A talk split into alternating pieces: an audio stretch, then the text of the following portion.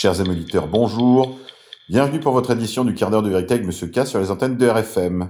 Édition du vendredi 16 avril 2021.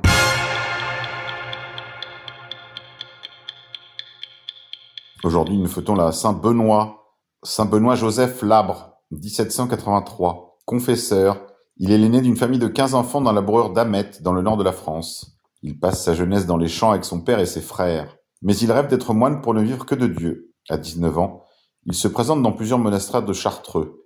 L'un ne prend pas de novice à cause d'un incendie récent. Dans l'autre, on le trouve trop jeune. Admis à la chartreuse de Montreuil-sur-Mer, il n'est pas gardé à cause de sa trop fragile santé. À pied, il se rend à la grande trappe de Soligny.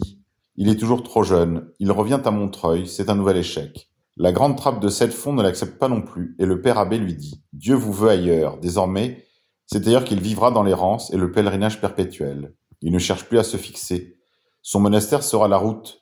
Son seul compagnon de prière sera Dieu seul.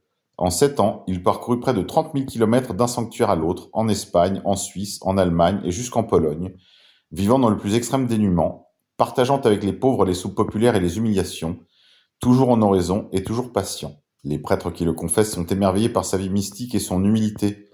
Mais son lieu de prédilection, c'est Rome, où il passe ses journées en prière dans les églises, logeant avec tant d'autres pauvres dans les ruines du Colisée distribuant à de plus pauvres que lui ce qu'on lui donne. Dans les rues, les gamins se moquent de lui. Il les entend et rend grâce à Dieu. Le mercredi saint 1783, on le ramasse mourant sur les marches d'une église. Dès sa mort connue, les gamins et le peuple de Rome s'en vont par les rues de Rome en criant Le saint est mort. Les miracles se multiplient sur son tombeau. Bénéficiant d'un culte précoce et populaire, il est un défi au matérialisme d'une société vouée à l'argent. Il est le saint des sans domicile fixe, des pauvres et des exclus. Pour aimer Dieu, il faut trois cœurs réunis. Un cœur qui ne soit qu'amour et tendresse envers Dieu. Un cœur de charité et de zèle envers le prochain. Un cœur de pénitence et de haine contre soi-même. Saint Benoît Joseph, cité par l'un de ses contemporains. Dicton du jour. Petite pluie d'avril fait bonne saison. Au jardin, il est temps d'aérer la véranda à mi-journée, de semer de la laitue à couper et de semer des pois de senteur en godet. Grippe 19. Retour sur une nouvelle déjà ancienne. L'ancien vice-président de Pfizer, je vous en ai parlé à ce micro, nous avertit, les gouvernements vous mentent et préparent le dépeuplement massif. L'ancien vice-président de Pfizer nous avertit et enfonce le clou et va plus loin en dénonçant la conspiration de Big Pharma et des gouvernements pour une dépopulation générale. Au passage, il fait litière de la notion de la dangerosité spécifique des variants. Le docteur Michael Yadon, ancien vice-président de Pfizer, dont on avait déjà parlé à ce micro, a été le scientifique en chef pour les allergies et les voies respiratoires, a passé 32 ans dans l'industrie à diriger la recherche sur les nouveaux médicaments et a pris sa retraite du géant pharmaceutique avec le poste de recherche le plus élevé en son domaine. Il a accordé un entretien d'une grande importance au site américain LifeSat News. Il y dénonce la propagande des gouvernements au sujet du Covid-19, y compris le mensonge de variants dangereux l'aspect totalitaire des passeports vaccinaux et la forte possibilité que nous ayons affaire à une conspiration qui pourrait conduire à quelque chose de bien pire que les guerres et les massacres du XXe siècle. Il n'y a aucune possibilité que les variants actuels du Covid-19 échappent à l'immunité. C'est un mensonge. Nous assistons non seulement à un opportunisme convergent, mais à une conspiration. Pendant ce temps, les médias et les plateformes Big Tech sont engagés dans la même propagande et la même censure de la vérité. Les sociétés pharmaceutiques ont déjà commencé à développer des vaccins de complément, inutiles pour les variants. Les entreprises prévoient de fabriquer des milliards de flacons en plus de la campagne expérimentale actuelle de vaccins, entre guillemets, Covid-19. Les agences de régulation telles que la Food and Drug Administration des États-Unis et l'Agence européenne des médicaments ont annoncé que puisque ces vaccins d'appoint seront si similaires aux injections précédentes qui ont été approuvées par une autorisation d'urgence euh, d'utilisation, les sociétés pharmaceutiques ne seront pas tenues d'effectuer des études de sécurité clinique. Cela signifie pratiquement que la conception et la mise en œuvre des vaccins à ARN messager, répétés et forcés, aboutiront à l'injection d'une séquence génétique superflue sans justification. Pourquoi font-ils cela? L'utilisation de passeports vaccinaux et d'une réinitialisation bancaire pourrait aboutir à un totalitarisme sans précédent. Le dépeuplement massif reste une issue logique. Tout le monde doit combattre ce totalitarisme. Le docteur Yadon se présente volontiers comme étant simplement un type ennuyeux qui allait travailler pour une grande société pharmaceutique. Mais l'année dernière, j'ai réalisé que mon gouvernement et ses conseillers mentaient au peuple britannique sur tout ce qui avait trait à ce coronavirus. Absolument tout. C'est faux. Cette idée de transmission asymptomatique et que vous n'avez pas de symptômes, mais que vous êtes une source du virus, que les confinements fonctionnent, que les masques ont une valeur protectrice, pour vous comme pour quelqu'un d'autre, et que les variants sont effrayants et que nous devons même fermer les frontières internationales pour empêcher ces variants désagréables d'entrée. En plus d'une liste actuelle des vaccins génétiques que nous avons miraculeusement fabriqués, il faudra des vaccins complémentaires pour faire face aux variants. Chacune de ces choses est manifestement fausse, mais toute notre politique nationale est basée sur le fait que toutes ces choses sont globalement justes, même si elles sont toutes fausses. Grippe 19, Corona folie. Après les vaccinodromes géants, voici le premier VaxiDrive. Une première en France, la clinique Saint-Jean de Saint-Jean de Védas a ouvert ce mardi un VaxiDrive sur rendez-vous qui permet aux candidats au vaccin de ne pas sortir de sa voiture. Exactement comme dans Black Mirror. Grippe 19. Un rabbin en Israël refuse la vaccination et donne 31 raisons de surtout ne pas se faire vacciner, à retrouver sur Odyssée. Résistance encore, Philippe de Villiers, ancien secrétaire d'État, créateur du Puy du Fou, longtemps euh, président du Conseil général de Vendée, ce livre a une charge en règle contre Emmanuel Macron au micro de André Berkoff sur les antennes de Sud Radio, à retrouver sur YouTube. À l'occasion de la sortie de son livre Le jour d'après, ce que je ne savais pas et vous non plus aux éditions Albin Michel, Philippe de Villiers règle ses comptes avec Emmanuel Macron, qu'il semblait soutenir et vers lequel il semblait même euh, jouer les rabatteurs ces derniers mois. Que se joue-t-il en coulisses entre cette droite hors les murs, cette droite hors de France même, et la Macronie? Pour vous en faire une idée plus précise, je vous invite à écouter cette vidéo disponible sur YouTube. Économie, trafic de drogue. En Ile-de-France, chez les dealers, c'est la course aux armes de guerre. La saisie d'un véritable arsenal destiné à un point de deal en Seine-et-Marne a déclenché une enquête internationale. Lumière sur une escalade de la violence qui inquiète les autorités. À retrouver sur le site du parisien.fr. Politique française, nouveau revers pour Emmanuel Macron. C'est une catastrophe. Via Gala.fr, après le couac autour du vaccin AstraZeneca, six Américains ont développé des formes graves de caillots sanguins après avoir reçu une dose de Johnson Johnson, une déconvenue qui pourrait bien contrarier les plans d'Emmanuel Macron. Alors que la campagne de vaccination s'accélère en France, un nouveau coup dur vient entraver la stratégie d'Emmanuel Macron. Après le couac autour du vaccin AstraZeneca, c'est au tour du vaccin Johnson Johnson de poser question. C'est une catastrophe, a estimé Jean-Paul Ortiz sur BFM, et pour cause, 200 000 doses étaient attendues en France, et 600 000 d'ici fin avril.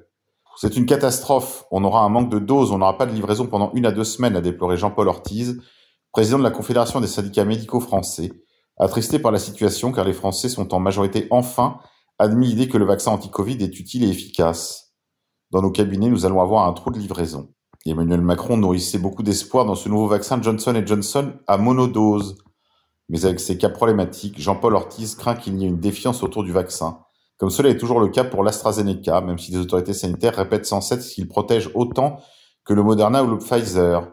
C'est une catastrophe pour les médecins. Il faut regagner la confiance maintenant, a martelé Jean-Paul Ortiz sur BFM. Il nous faut tous les vaccins et les adapter à toutes les catégories. Il faut personnaliser, a-t-il conclu. Eh ben voilà une bonne nouvelle. Ils aident même les campagnes anti-vaccinales, pourvu que ça dure. Pays de lumière, l'Iran est la principale menace à la stabilité de la région Moyen-Orient. Israël ne laissera pas Téhéran obtenir l'arme nucléaire, a déclaré le Premier ministre israélien Benjamin Netanyahou. Politique internationale. Une base américaine militaire a fait l'objet de tirs de la résistance irakienne à Irbil, au nord de l'Irak. Les destructions sont considérables. Résistance encore. Ansar Roula le groupe armé des Houthis, chiites euh, yéménites, ont lancé des attaques de drones contre les raffineries Aramco et Séoudiennes à Jizan, dans le Hedjaz. Les nouvelles sont excellentes. Résistance encore. Prenez part au merveilleux effort de sauvegarde des calvaires de France. Soutenez l'association SOS Calvaire.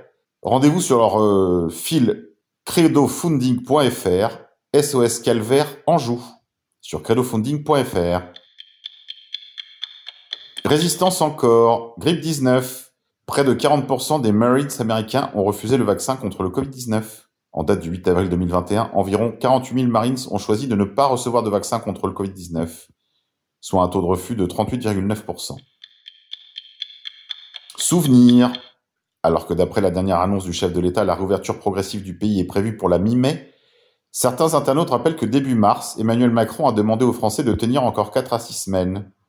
avant un éventuel assouplissement des restrictions anti-Covid. Vous souvenez-vous quand Emmanuel Macron disait il faut tenir encore 4 à 6 semaines Emmanuel Macron a d'ailleurs à ce sujet été interpellé lors d'un déplacement en Seine-Saint-Denis le 1er mars. Il avait dit aux jeunes gens de tenir encore quelques semaines, de 4 à 6. Aujourd'hui, six semaines plus tard, et en plein troisième confinement, certains internautes se rappellent cette demande du président. S'adressant aux Français le 31 mars, le président de la République a annoncé que les efforts d'avril, encore et toujours des efforts avec promesses à la clé, conjugués au déploiement de la vaccination, permettront à partir de la mi-mai de commencer à rouvrir progressivement le pays. Doit-on vraiment le croire Une fois encore? Grippe 19. Effondrement. La Commission européenne a décidé de ne pas renouveler les contrats de vaccins contre le Covid-19 l'année prochaine avec AstraZeneca et avec Johnson Johnson, selon le quotidien italien La Stampa en date de mercredi, citant une source du ministère italien de la Santé. Effondrement encore, le docteur Patrick Pelou, célèbre pour ses contributions au journal Charlie Hebdo, pour ses complicités inconscientes dans l'opération du Bataclan, patron du syndicat des médecins urgentistes, pète les plombs sur le plateau de BFM TV. Écoutez dans le monde de la santé, dans le monde du syndicalisme de la santé, quand le président de la République a demandé à ce qu'on fasse nation au début de l'épidémie, on l'a tous fait. Euh, moi, j'ai soutenu, euh, euh, même si c'était d'ailleurs contre l'avis d'un certain nombre de mes collègues, mais les mesures du gouvernement, etc. On nous avait promis qu'on allait mettre entre parenthèses toutes les réformes. En fait, ce qu'il faut juste que vous sachiez, c'est que pendant la crise, en fait, ils ont continué, ils ont accéléré toutes les réformes, d'accord? Et je suis un peu remonté ce soir quand on apprend qu'en fait, ils veulent créer un métier intermédiaire entre les personnels soignants et les médecins, c'est-à-dire c'est tout nouveau. Hein. On va faire, c'est le low cost de la médecine. Donc le Conseil de l'ordre est vent debout depuis la semaine dernière, et ce qui veut dire que pendant qu'ils nous jouaient le jeu de dire il faut faire nation et l'unité et qu'on soutienne leurs mesures, ils avançaient sur l'ultralibéralisme de la santé.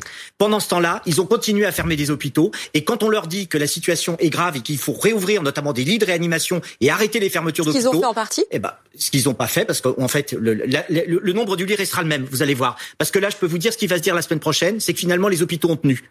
Mais ils ont tenu, mais en même temps, on a fermé les urgences de l'Hôtel Dieu. En même temps, on a annoncé la fermeture de Garches, on a confirmé la fermeture de Bichat, la fermeture de Beaujon, la fermeture de Jean Verdier, et c'est comme ça un peu partout. Ce qui fait qu'il y, a, vraiment, n'a pas du tout été entendu, vous voyez. Et donc il y a un ras-le-bol qui est vraiment sincère et profond. Le Ségur, mais c'est tellement loin le Ségur. Tant mieux, on a augmenté un peu le salaire des personnels, mais c'est insuffisant. Mais là, la petite musique qui consiste à dire on va être maintenant les enfants sages. Pendant qu'on a fait les enfants sages et qu'on a essayé de faire nation et unité, ils nous ont joué une toute autre musique, d'accord Notamment Olivier Véran, il a joué une toute autre musique qui est de continuer la casse du service public et des hôpitaux publics. Et ça, c'est absolument scandaleux. Vous voyez, les professions intermédiaires que, l'Assemblée veut créer et qui est dans le projet de loi de sécurité sociale, hein, ils, ont avancé que le Conseil de l'ordre dénonce le truc et se retire de la table, c'est pour vous montrer l'enjeu. C'est l'ubérisation de la médecine. Mais quel est l'objectif? Alors, c'est de faire des économies comprenez Parce qu'il y aura, y aura une médecine pour les pauvres, il y aura une médecine pour les riches. Les riches, ils iront toujours voir des médecins. Les pauvres, ils iront voir du low Allez, c'est tout pour aujourd'hui les confinés. Je vous dis à la semaine prochaine. On se quitte en musique. Aujourd'hui, je vous propose Call the Ship to Port de The Covenant.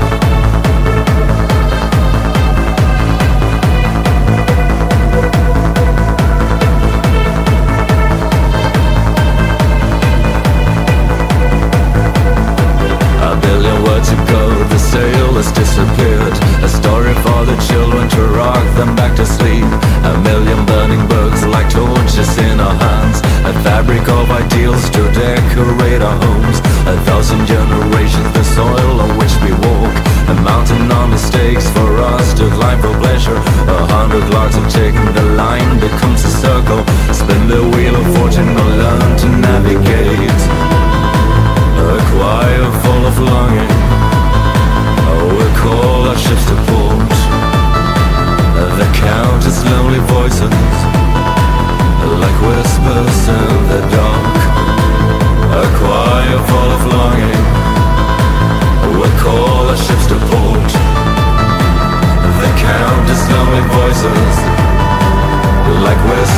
in the dark